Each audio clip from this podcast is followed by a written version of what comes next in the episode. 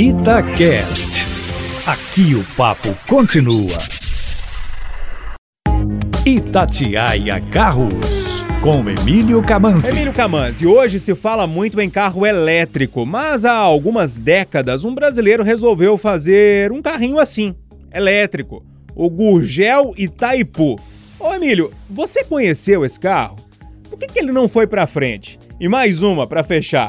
O velho Gurgel era gênio ou louco? Boa tarde para você. Boa tarde, Júnior, e a toda essa galera ligada na Itatiaia. Pois é, Gurgel era as duas coisas, gênio e louco. Sempre fomos próximos e, como todo gênio, sempre agitado, pesquisando e inventando. Quando resolveu fazer também um carro elétrico, me chamou para dar uma volta no protótipo do Itaipu, para saber o que eu achava isso em julho de 1974, e fiz uma matéria exclusiva para quatro rodas onde eu trabalhava.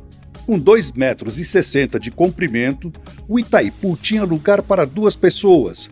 Carregava 10 baterias de empilhadeira que pesavam 320 quilos, um motor de 3,2 kW, equivalente a 4,2 cavalos, uma marcha à frente e outra ré, uma autonomia de apenas 60 a 80 quilômetros e uma velocidade máxima de 60 por hora. Pequeno, era bem ágil e gostoso de dirigir. A ideia do Gurgel era fazer uma experiência de mobilidade urbana com 10 carros em Rio Claro, interior de São Paulo, aonde ele tinha instalado a fábrica, distribuindo vários pontos de recarga pela cidade. Mas não chegou a ser concretizado tentou incentivo do governo, mas não conseguiu e o projeto foi abandonado. Durante 27 anos, Gurgel Bank tentou se impor como primeiro fabricante de carros genuinamente brasileiro.